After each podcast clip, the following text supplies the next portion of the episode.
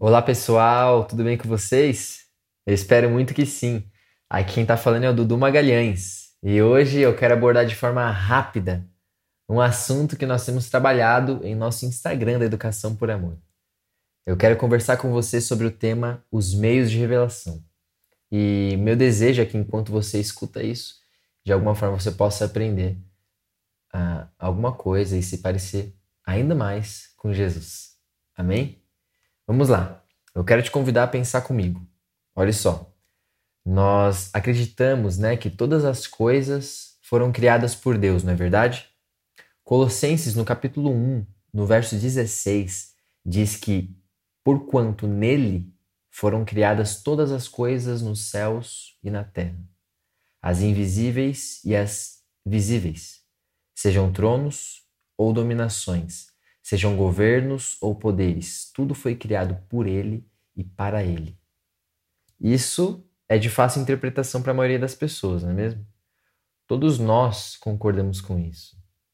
Agora, vamos utilizar essa, essa mesma verdade, esse mesmo pensamento, para conversarmos a respeito do conceito de revelação, do conceito criado pela teologia tradicional e nomeado como meios de revelação. Para a teologia tradicional, Deus ele se revela através de três meios, que são eles: a natureza, a Bíblia e Jesus. Agora, Paul Tillich, um teólogo muito conhecido, ele decidiu extrapolar um pouco né, essa linha de raciocínio, quando ele acreditava que não há realidade, coisa ou evento que não possa tornar-se portador do mistério do ser, e entrar numa correlação revelatória. É isso que ele acreditava. Ou seja, não existe nada que tenha sido criado por Deus que não possa ser visto como um meio de revelação. Você que está me ouvindo nesse momento, se eu te perguntasse onde eu poderia encontrar a Deus, ver a vida de Deus, ver rastros de Deus, ver rastros do que é sagrado, para onde você me indicaria olhar? Para a natureza, talvez? É, para as crianças, é, no sorriso delas realmente nós podemos ver Deus, não é mesmo? E, e para uma pessoa né, em situação de rua, para onde você me indicaria olhar? Jesus diz em Mateus 25: Porque tive fome e deste-me de comer, tive sede e deste-me de beber, era estrangeiro e hospedaste-me, estava nu e vestiste-me, adoeci e visitastes-me. Estive na prisão e foste me ver. Então os justos lhe responderão, dizendo: Senhor, quando te vimos com fome e te demos de comer, ou com sede e te demos de beber? E quando te vimos estrangeiro e te hospedamos, ou nu e te vestimos? E quando te vimos enfermo ou na prisão e fomos te ver? Como assim? E respondendo o rei, lhes dirá: Em verdade vos digo que quando o fizeste a um destes meus pequeninos irmãos, a mim fizestes. Isso está em Mateus 25, no verso 35 ao 40. Então, sim, Jesus pode ser visto em uma pessoa em situação de rua. Para onde você me indicaria olhar para encontrar Deus? A verdade é que nós podemos ver Deus em todas as coisas criadas, inclusive na face da humanidade inteira. Efésios capítulo 4, no verso 6, diz que Deus é Pai de todos, é sobre todos, por todos e em todos. Existe uma frase muito linda de um filósofo que diz assim: Quando contemplo a face do outro, surge em mim o pensamento de Deus. No encontro com a face, lembro-me de Deus. Deus fala por meio da face. Então, gente, sim, eu concordo com a ideia da revelação com a ideia de revelação que o Paul Tillich nos trouxe. Afinal, eu consigo ver Deus mundo afora, sabe? Eu experimento disso. Agora, é verdade também que após a queda da humanidade, todas as coisas elas foram fraturadas. A forma em que a vida passou a se comportar aqui nessa terra passou a habitar em um status de desconfiguração, não é verdade? Quando a humanidade pecou, é como se tivesse quebrado a lente de seus óculos. A vida e as coisas criadas elas passaram a ser enxergadas de maneira desconcertada, de maneira estranha a Deus.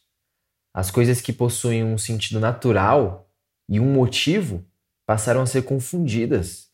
Nós passamos a confundir os propósitos das coisas criadas. A humanidade se alienou de Deus e, nesse momento, o mundo sofreu uma fratura. A nossa ótica foi estragada, é como se ela tivesse sido estragada. É por isso que muitas vezes nós encontramos uma certa dificuldade né, em enxergar Deus nas coisas criadas. Existe maldade lá fora, né? Como assim eu posso enxergar Deus lá fora? Como poderia eu admirar um sorriso de uma criança e dizer que vejo Deus naquilo, se essa mesma criança pode ser influenciada e mais tarde fazer mal a alguém? Essa é a pergunta, né? Sim, é, o mundo foi fraturado. E essa é uma fratura dolorida, dura, sofrida, é, é muito amarga. Alterou até mesmo a maneira como nós enxergamos a Deus, que é o tema que a gente tem discorrido lá no Instagram. Hoje, muitas pessoas acreditam que Deus é um pai bondoso, mas que também, vez ou outra, ou quase sempre, né, é maldoso. É como se Deus fosse um Deus de amor, mas esquizofrênico. Ainda confusa, a, a humanidade ela chama Deus de nomes quais não eram verdadeiramente dele. A humanidade ela passou a enxergar em Deus uma imagem distorcida. Nós perdemos Deus de vista e chamamos de Deus aquilo que não era Deus.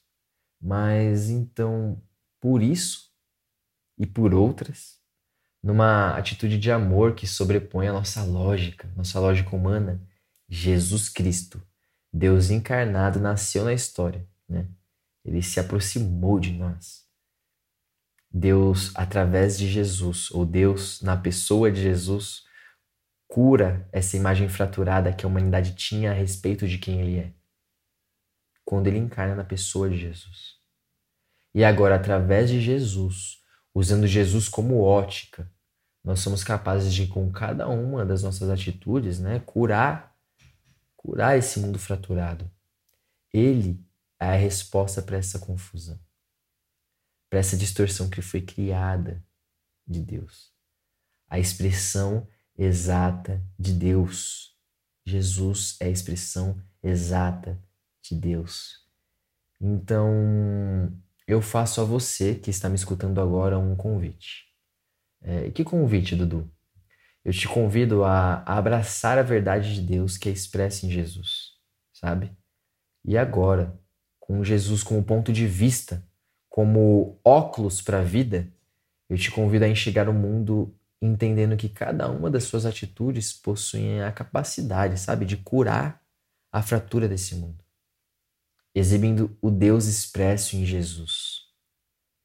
Esse é o convite, ele está lançado a você que está me escutando toda a confusão do Deus distorcido. Toda a confusão do Deus distorcido, ela termina quando nós observamos Jesus. Quando a humanidade foi fraturada por causa do pecado, nós enxergamos em Deus uma imagem que não era Deus. Mas, como resposta a nós, como uma resposta de amor a nós, Jesus encarnou. Deus encarnou e nasceu Jesus. E esse Jesus pode ser e deve ser utilizado como os óculos para a vida, para que agora nós possamos exibir bem alto quem Deus é. Deus é Jesus, Deus é amor. E com essa ótica nós possamos e nós podemos caminhar passo a passo, dando passos e mais passos, com a capacidade de curar esse mundo que está fraturado, mas que sim, podemos ver Deus lá fora. Eu espero que de verdade você possa refletir essas palavras e raciocinar esse assunto. Os meios de revelação, o Deus distorcido, foi resolvido quando Jesus nasceu na história. Ele é a imagem do Deus invisível e a expressão exata de quem Deus é. Espero que isso possa transformar a sua vida. Um beijo, até mais E fique atento às nossas próximas publicações no Instagram e aqui mesmo nessa plataforma de áudio, tá bom? Beijo, fui!